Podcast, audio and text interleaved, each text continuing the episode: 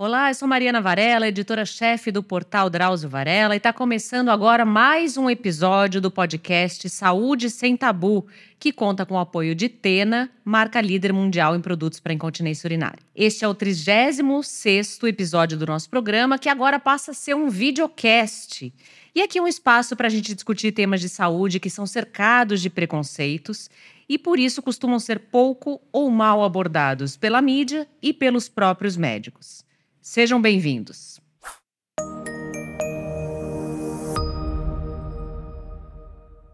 No Brasil, os homens vivem sete anos a menos que as mulheres, segundo o Ministério da Saúde.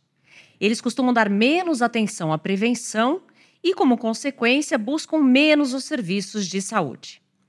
Dados de um levantamento do Centro de Referência em Saúde do Homem de São Paulo mostram que 70% das pessoas do sexo masculino que procuram um consultório médico tiveram influência da mulher ou dos filhos. O estudo também revela que mais da metade desses pacientes adiaram a ida ao médico e já chegaram com a doença em estágio avançado. Os motivos que levam os homens a descuidarem da saúde são vários. Para abordá-los e também para a gente conversar aqui sobre os impactos da falta de cuidado com a própria saúde na vida dos homens, convidamos o Dr. Drauzio Varela. Seja bem-vindo, Dr. Drauzio. Muito obrigado. Dr. Drauzio, eu queria que a gente começasse com uma pergunta bem direta. No geral, a saúde do homem está pior que a das mulheres? Sempre foi e eu acho que continuará a ser pior por muito tempo ainda. Por quê? Porque os homens têm mais dificuldade de, de encarar suas fragilidades. Né? Nós temos esse mito do sexo forte e o homem acha que ele tem que, que ele segura todas. Uhum. As mulheres, pelo fato de ter a maternidade, de estar à luz, de terem filhos pequenos, etc., têm uma, uma ideia melhor de como funciona a saúde e tomam mais cuidado nós homens é, somos um relaxo total. Né? De acordo com o livro Saúde do Homem: Ações Integradas na Atenção Básica do Ministério da Saúde, a cultura de que o homem não pode ser vulnerável ainda estimula sua exposição a riscos e a redução do cuidado com a saúde. Por que isso acontece? Eu acho que tem razões profundas essa história, né? Porque nós homens já somos criados nas nossas casas desde pequenininhos com essa ideia de que nós somos homens e que os homens têm que ser fortes.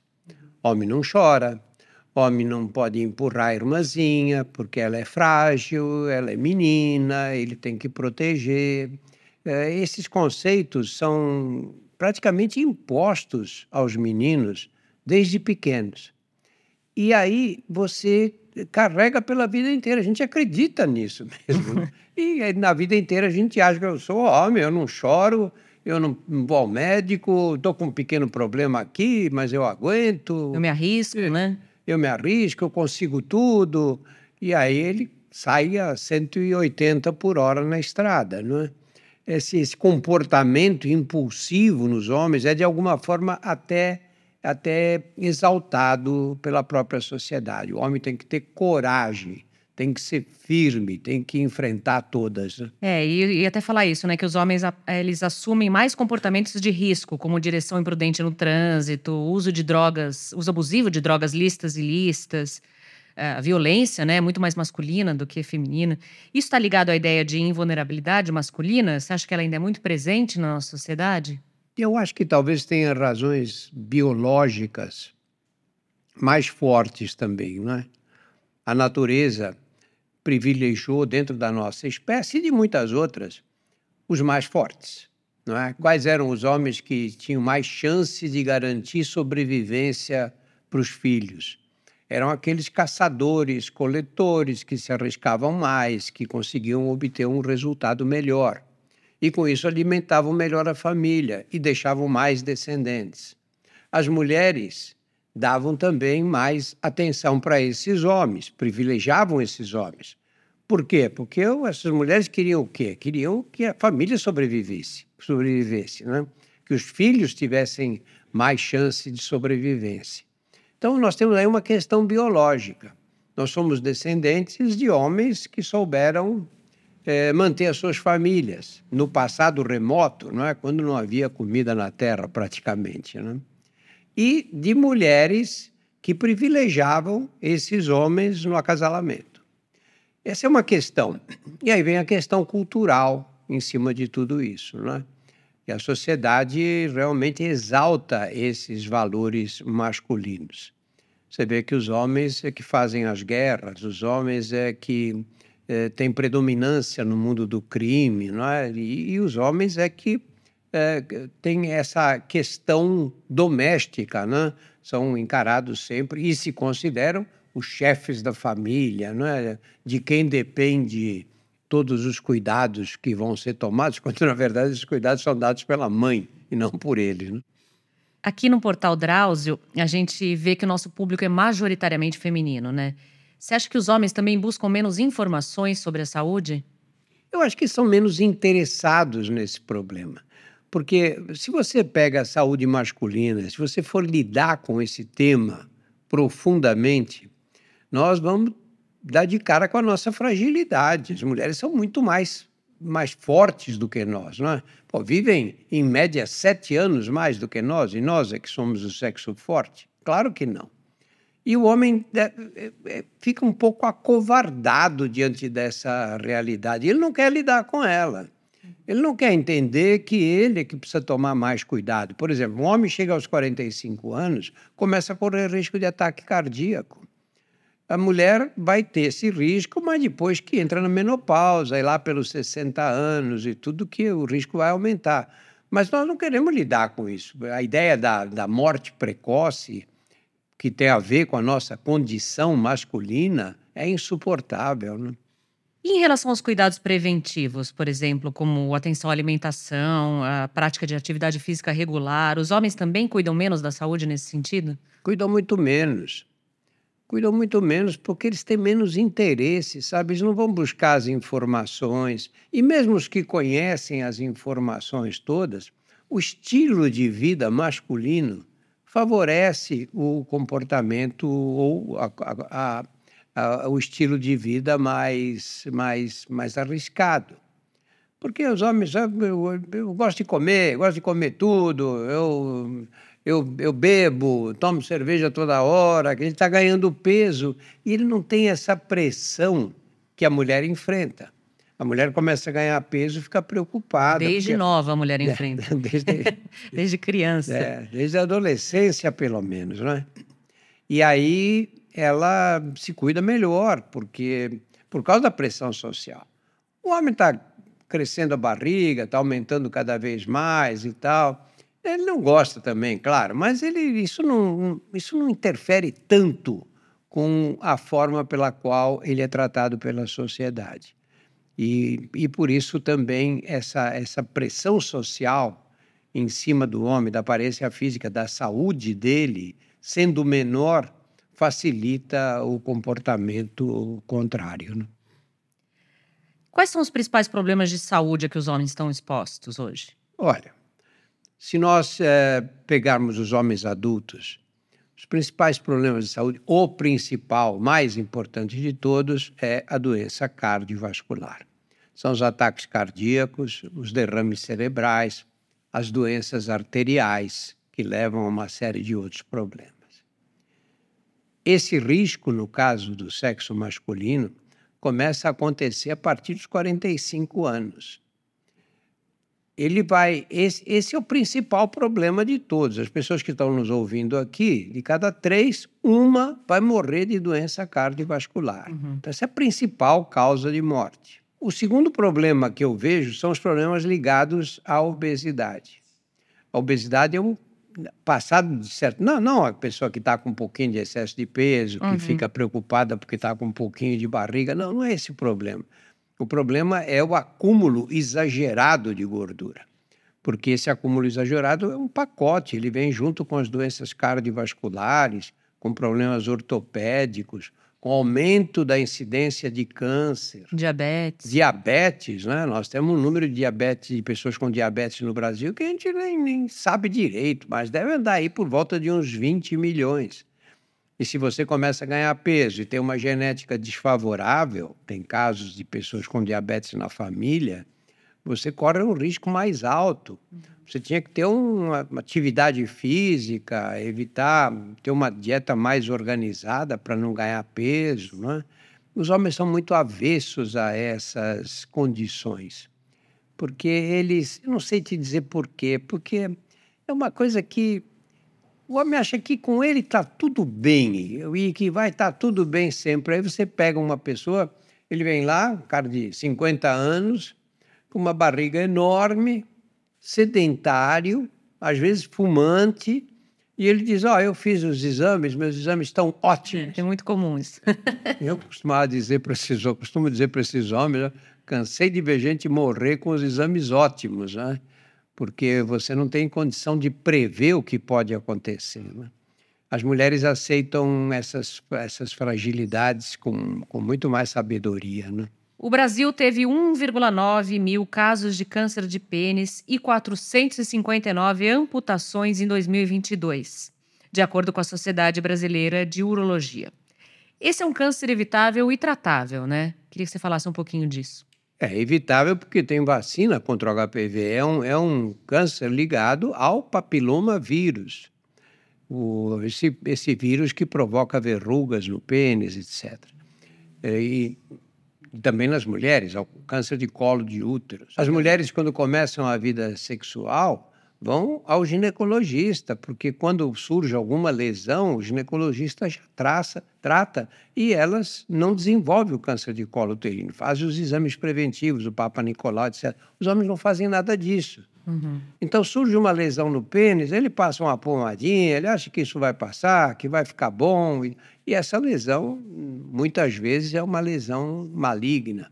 E ele perde essa janela de oportunidade de um tratamento mais conservador, que não vem alterar a, vida sexual dele. Né? E as condições de higiene também, que você é, não existe uma cultura de você cuidar da higiene genital.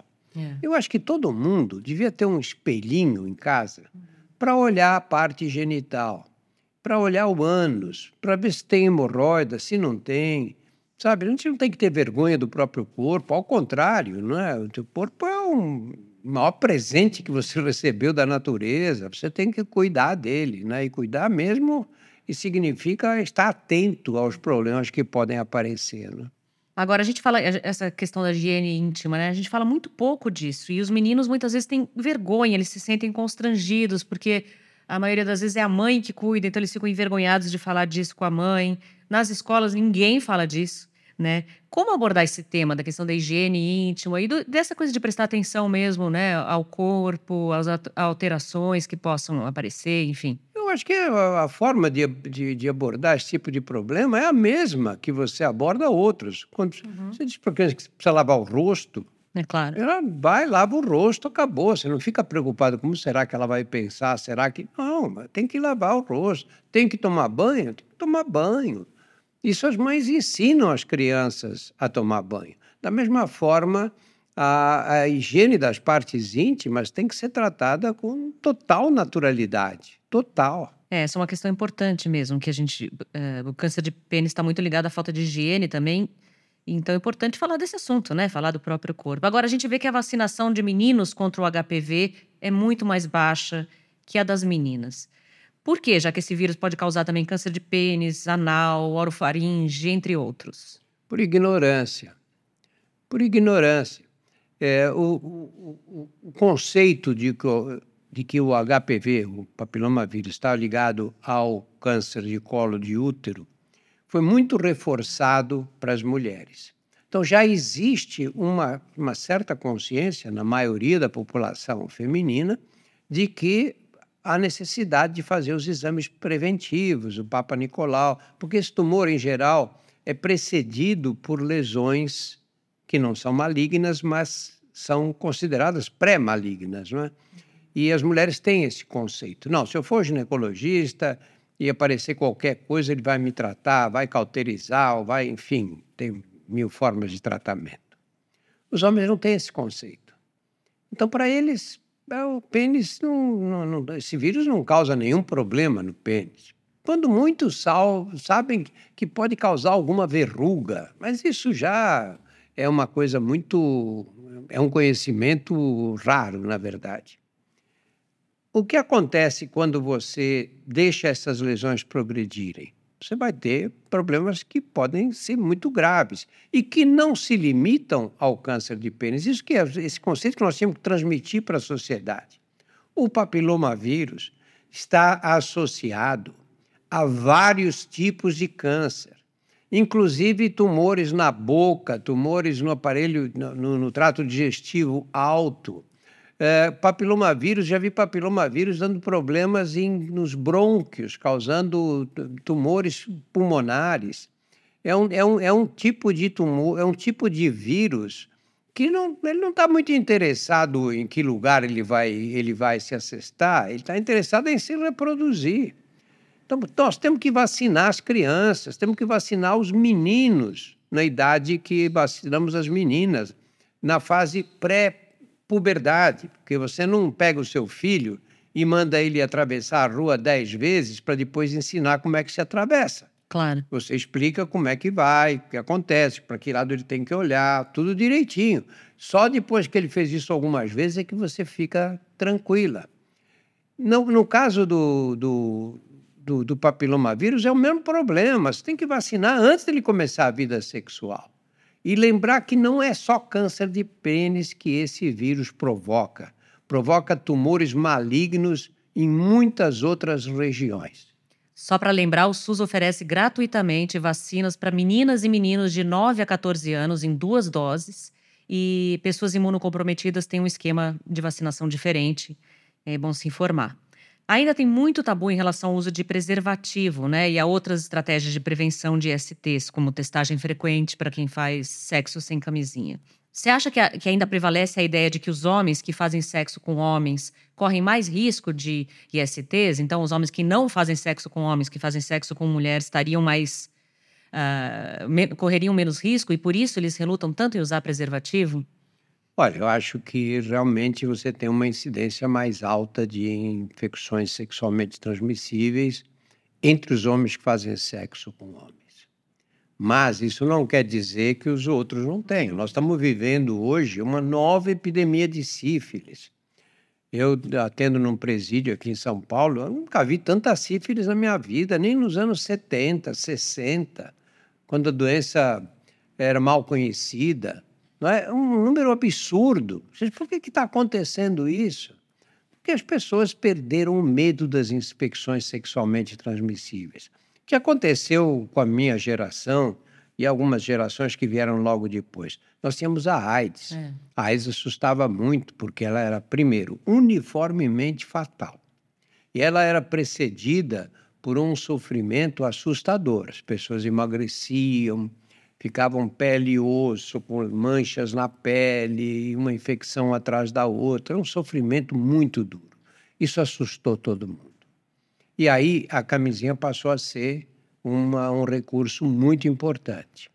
Hoje, nós tratamos AIDS como se fosse uma doença crônica. É uma doença crônica. Você convive com o vírus, toma medicação, precisa tomar sempre, todo dia, não pode falhar. Mas se você fizer direitinho, você vai viver décadas e décadas. E muita gente com HIV nem desenvolve AIDS, né? Nem desenvolve, porque vai fazendo o tratamento e o tratamento controla. Então, o que, o que aconteceu? A, a sociedade perdeu o medo da AIDS. Perdendo o medo da AIDS, perdeu o medo das infecções sexualmente transmissíveis. Porque não é só o HIV o problema claro. do sexo. A gente acabou de falar do HPV agora. HPV, nós falamos de, o, da sífilis né? e uma série de outras doenças, gonorreia, uma série de outras doenças que o número de, de pessoas infectadas aumenta cada vez mais. As pessoas têm mais liberdade sexual, homens e mulheres, o que é bom, não é uma sociedade é, tão, tão restritiva essa nossa. Você tem que ter liberdade de levar a vida sexual que você acha mais adequada para você. Mas não pode esquecer do risco que você vai, vai, vai correr. A vida sexual pode dar grande prazer, mas pode trazer complicações também. Por isso é que é, funda é fundamental a gente não esquecer da prevenção. Pode parecer até que isso, ah, é outra vez, falando de prevenção, eu sei. Mas você tem que falar, porque nós não podemos ser irresponsáveis nas nossas vidas sexuais. Porque a gente não só se expõe, como a gente expõe também aquelas pessoas que estão em contato com a gente. E hoje é legal falar de prevenção também, né? Assim, que a gente não, não tem só camisinha como prevenção, né? Na época do HIV, da epidemia de AIDS, falava-se muito da camisinha, porque era a única estratégia de prevenção. É. Agora existem outras. Você tem a PrEP, a PEP, a vacinação contra HPV é uma estratégia de prevenção também. A testagem, né? Quer dizer, você aumentar a sua, sua gama de opções de prevenção contra ISTs. Uh, se homens mais jovens evitam ir ao médico, quando o problema está associado à idade, eles sentem ainda mais constrangidos, né? Problemas que podem surgir uh, com envelhecimento, como incontinência urinária, impotência sexual, ainda assustam muito os homens? Assustam muito. Esses dois problemas, especificamente, incontinência urinária e impotência, impotência sexual. Continência urinária leva à impotência sexual, obrigatoriamente, quase, né? Porque se você não consegue controlar a urina, como é que você vai ter vida sexual, né? E, e, a, e a impotência é um fantasma que assombra os homens desde a adolescência, né? é. porque nós dependemos da ereção. E essa a ereção é um fenômeno complexo do ponto de vista biológico. Né? E isso, a gente nem sempre tem controle dela. Controle completo não existe. E isso assusta muito os homens. Toda vez que você tem um. Porque o homem se sente atingido na sua masculinidade. É, esse é o problema. É, o homem impotente se considera um homem. Um homem menor do que, o, do que os outros homens. Não é? Muitos dizem que a vida, a alegria de viver acaba com a impotência. Isso atinge os homens muito mais do que atinge as mulheres. Uma mulher sem prazer sexual, ou que não tenha orgasmo, por exemplo, tem algum prazer, mas não esse, ela toca a vida sexual, às vezes a vida inteira. O homem impotente, ele fica, eh, ele se considera, ele ele considera que ele perdeu a condição masculina, não é o que é mais terrível. Né? E aí ele não procura muitas vezes um médico de, por vergonha, por constrangimento. Por vergonha, por constrangimento e por não entender direito o, de que forma ele pode ser ajudado. Uhum. Mas pode. Mas pode, na maioria das vezes pode. Né? E o câncer de próstata? A detecção precoce é super importante, né? Aumentam muito as chances de cura quando esse câncer é detectado precocemente mas também tem muito tabu e desinformação a respeito da doença. Como deve ser feito o rastreamento da doença? Né? Eu queria que você explicasse essa, é, quando devem ser feitos os exames de PSA e o toque retal, quais são as orientações. Ó, podia falar 20 minutos aqui e não, não daria uma resposta completa. Existe uma discussão muito grande. Quando você analisa do ponto de vista de saúde pública, e você analisa o custo e o benefício do rastreamento, assim, sai testando todos os homens, sei lá, com mais de 50 anos. Custo para fazer um diagnóstico é, fica um custo altíssimo. E depois tem outro problema. Quando você suspeita do câncer de próstata, a única forma de você ter certeza se é ou não é fazer uma biópsia. E essa biópsia é um procedimento invasivo, porque você tem que entrar pelo reto e jogar uma agulha que vai colher material de, de vários pontos da próstata, tirar e analisar. Quando isso vem um resultado normal, você ganha uma biópsia que com pode riscos. ter complicações, com risco, pode ter sangramento, infecção, etc., por nada. Então, esse é um problema. Se, se você eh, cria suspeita de um grande número de casos na população de um modo geral, você está pondo em risco aquelas pessoas que não têm câncer de próstata, mas são suspeitas a, a um procedimento agressivo. Por outro lado, você tem situações em que o rastreamento é obrigatório. Por exemplo, meu pai teve câncer de próstata, ou meu irmão ou meus dois tios tiveram câncer de próstata, ou meu avô. Você tem que ser, você não corre um risco igual ao da população em geral. O que eu costumo aconselhar? Não tome essa decisão sozinho. Não tome. Não vai ler, porque eu leio isso há, sei lá, décadas e às vezes fica um pouco confuso. Então, você não vai aprender isso pela internet. Você tem que consultar um urologista ou um clínico que seja bem informado. Não são tão frequentes. Por isso, o ideal seria consultar um urologista. Eu preciso fazer? É, quais são os riscos? E de que maneira? Como é que eu vou repetir esses exames se forem necessários? Eu, eu, eu acho que aqueles que têm um risco mais elevado, quais são? Os que têm parentes próximos com câncer de próstata. Pai, avô. Pai, avô, tio. irmãos, tios, etc. É, o, os negros têm uma incidência mais alta desse tipo de tumor. Eu acho que isso é uma decisão que tem que ser tomada com o urologista. E aí nós chegamos a uma situação que você reduz o risco de fazer biópsias uh, para todo mundo ou para um número muito grande de pessoas. Você reduz a um grupo que é aquele que realmente está correndo um risco mais alto.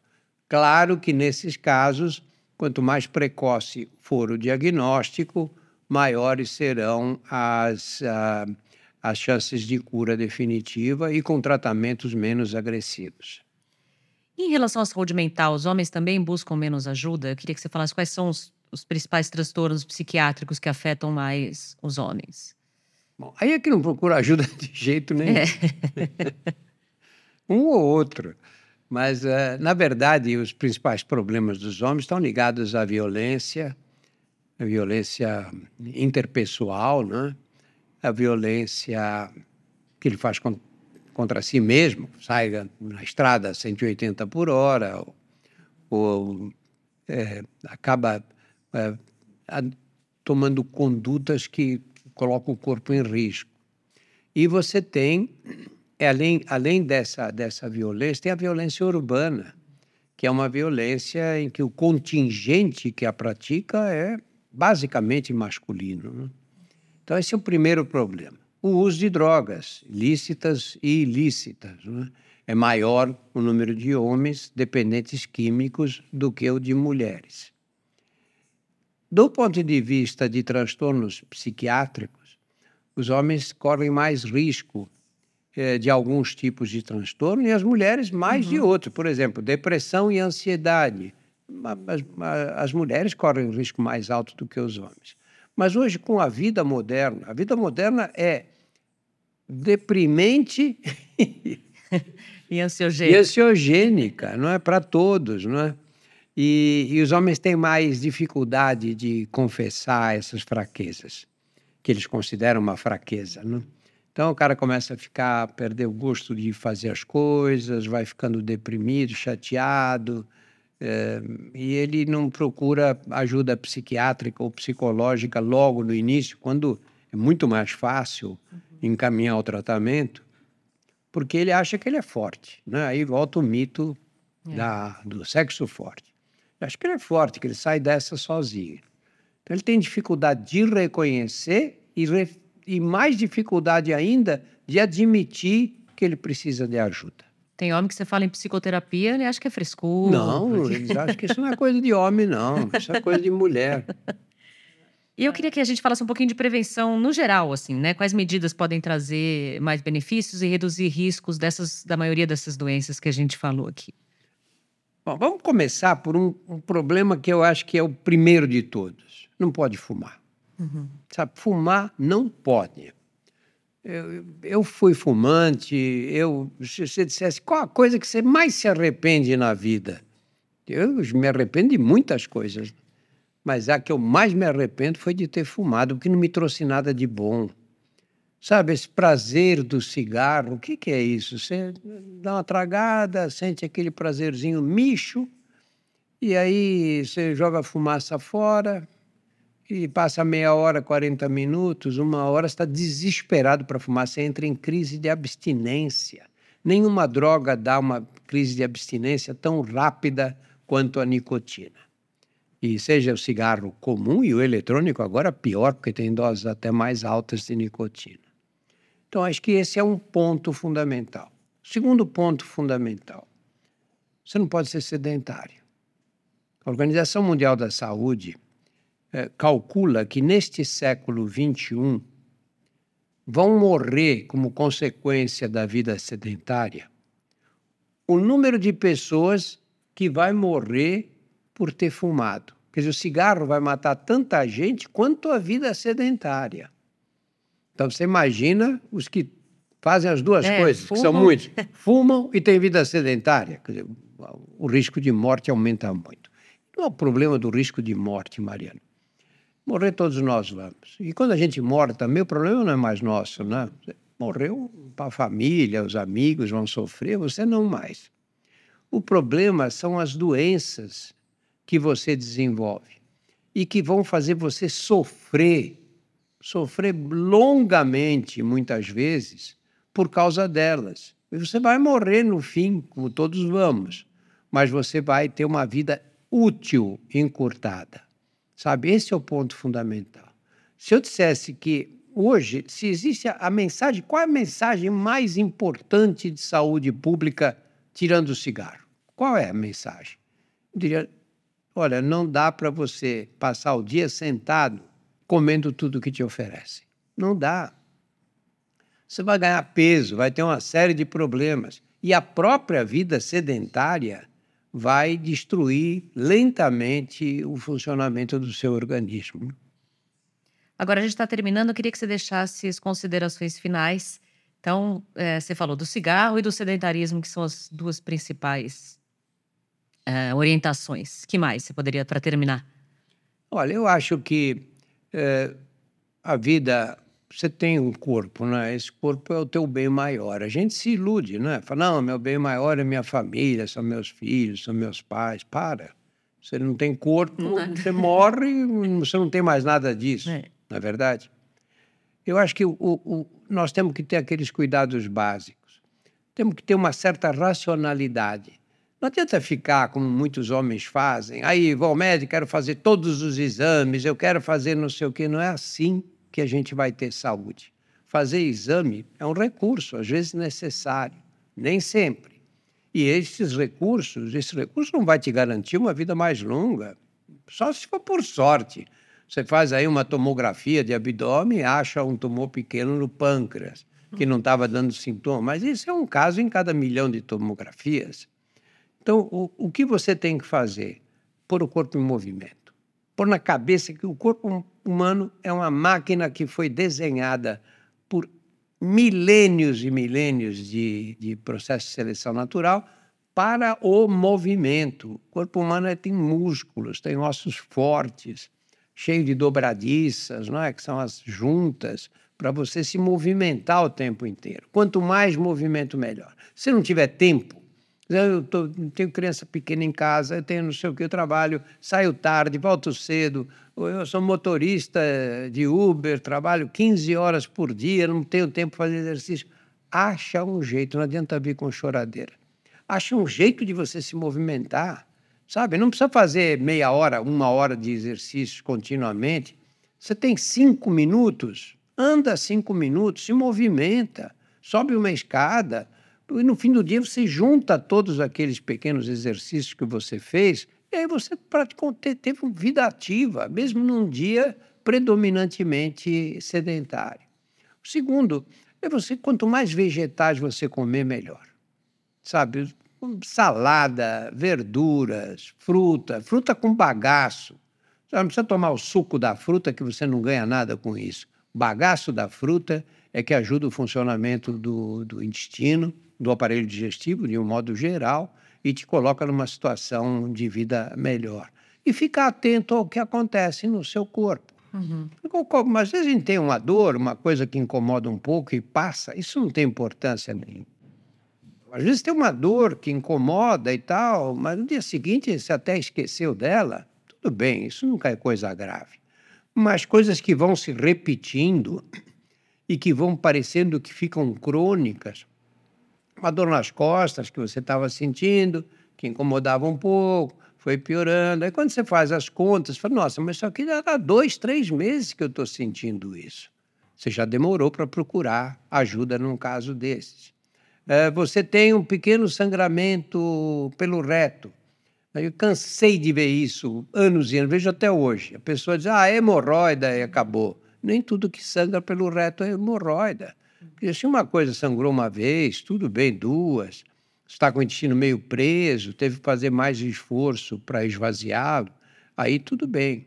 Agora, se isso começa a se repetir, vai ver, procura um médico. É provável que seja hemorroida mesmo, que é o mais frequente, mas pode não ser. Pode não ser. Quer dizer, é, é, essa atenção que nós temos que ter é absolutamente fundamental. O podcast Saúde Sem Tabu tem apoio de Tena, marca líder mundial em produtos para incontinência urinária. Doutor Drauzio, muito obrigada por sua participação. É fundamental que os homens compreendam a importância de cuidar da saúde e de buscar ajuda médica ou psicológica quando necessário. Isso pode evitar muito sofrimento, gastos em saúde e o agravamento de doenças tratáveis quando diagnosticadas a tempo. Para isso é importante informação e entender que todos estamos vulneráveis a problemas de saúde. E lembrem, tabu não combina com saúde. Se você que está nos ouvindo ainda não nos segue nas nossas redes, se inscrevam no nosso canal no YouTube, Drauzio Varela, no Instagram, site Drauzio Varela, e no seu agregador de podcast favorito, Deezer, Spotify, Google Podcasts, Apple Podcasts. Assim você recebe notificações sempre que tivermos conteúdos novos e também pode mandar suas sugestões. Obrigada, cuidem-se e até a próxima. Você ouviu Saúde Sem Tabu. Apoio Tena, marca líder mundial em produtos para incontinência urinária.